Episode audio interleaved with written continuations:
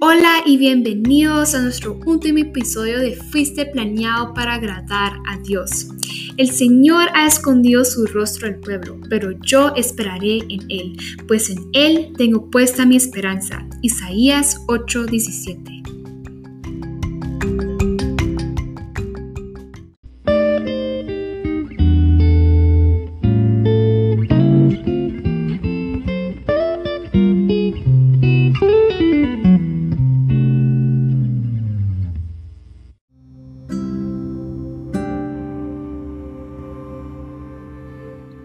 Cuando las cosas están yendo bien en nuestra vida es fácil adorar a Dios.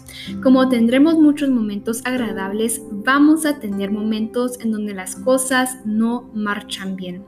El grado adoración más profundo es alabar a Dios a pesar del dolor, agradecer a Dios durante una prueba, confiar en Él durante la tentación, amarlo aunque parezca distante.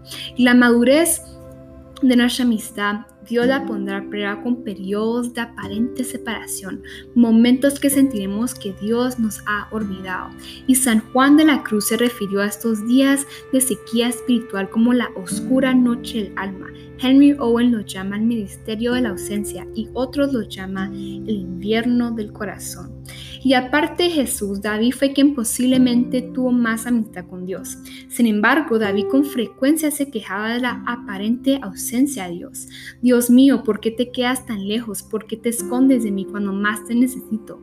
Dios mío, Dios mío, ¿por qué me has abandonado? Lejos estás para salvarme, lejos de mis palabras de lamento. ¿Por qué me has rechazado? Y Dios en realidad no había dejado a David, como tampoco te dejará a ti.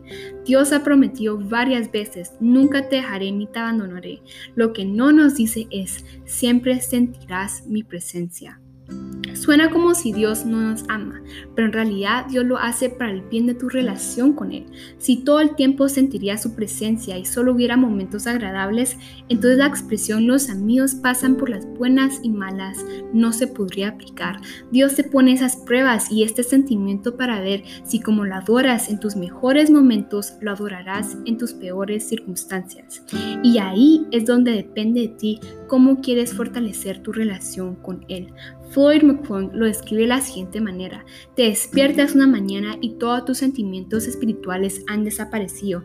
Oras pero no pasa nada. Le pides a tus amigos que oren por ti, confieses todos los pecados que te puedes imaginar. Le pides perdón a todos tus conocidos, ayunas, pero no pasa nada y sientes que tus oraciones rebotan en el techo y al borde de la desesperación gritas, ¿qué me pasa?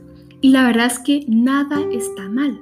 Es una parte normal de la prueba y la maduración de nuestra amistad con Dios y todos los cristianos atravesamos esta situación por lo menos una vez y por lo general varias veces. Es dolorosa, pero es absolutamente vital para el desarrollo de la fe.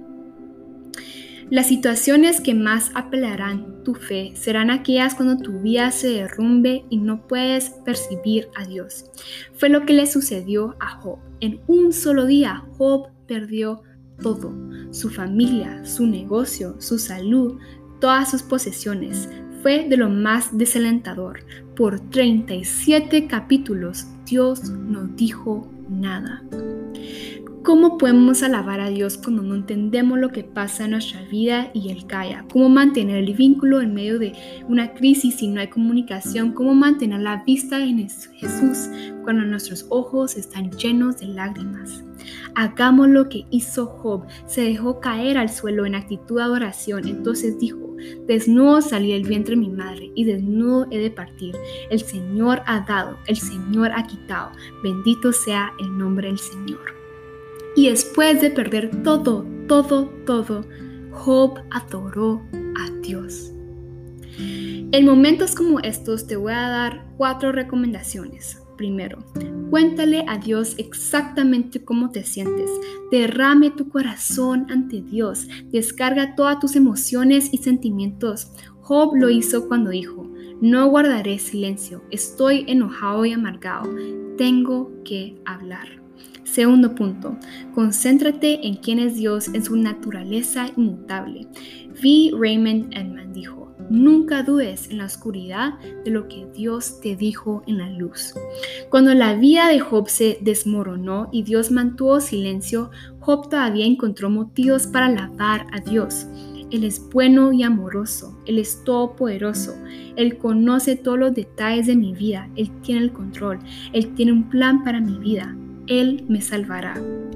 Tercer punto, confía en que Dios cumplirá sus promesas.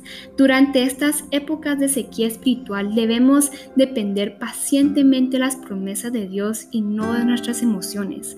No te preocupes por tus preocupaciones. El carácter de Dios no cambia con las circunstancias. La gracia de Dios todavía tiene toda su fuerza. Él todavía está de tu lado, aunque tú no lo sientas. Cuando Job sintió la ausencia de Dios, siguió dependiendo de su palabra no me he apartado de los mandamientos de sus labios. En lo más profundo de mi ser he atosorado las palabras de su boca.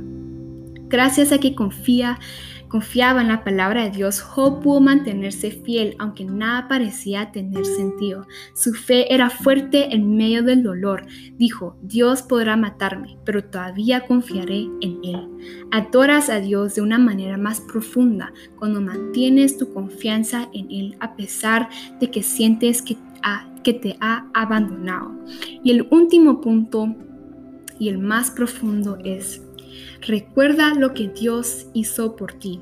Aunque Dios nunca hubiera hecho algo por ti, aún así merecerías tu continua alabanza por el resto de tu vida por lo que Jesús hizo en la cruz. El Hijo de Dios murió por ti. Ese es el motivo más importante de la adoración. Por desgracia lo olvidamos, la crueldad y sacrificio y la agonía que Dios sufrió en nuestro lugar. La familiaridad general, complacencia. Incluso antes de su crucifixión, el Hijo de Dios lo desnudaron y lo golpearon hasta dejarlo irreconocible. Lo azotaron, lo insultaron y se burlaron de él. Le pusieron una corona de espinas y lo escupieron con desprecio. Hombres crueles abusaban de Jesús y lo trataron peor que un animal. Después de estar casi inconsciente por las hemorragias, lo obligaron a cargar una pesada cruz por un camino ascendente. Lo clavaron en la cruz y lo dejaron morir lentamente en una atroz muerte por crucifixión. Mientras se desangraba, tuvo que escuchar las burlas y los insultos de los gentíos que se divertía viendo su dolor, desafiando su afirmación de ser Dios. Además, mientras el Señor cargaba todo el pecado y la culpa de la humanidad sobre su persona, Dios miró a otro lado y Jesús exclamó, Dios mío, Dios mío, ¿por qué me has desamparado? Él pudo haberse salvado a sí mismo, pero entonces no habría podido salvarte a ti.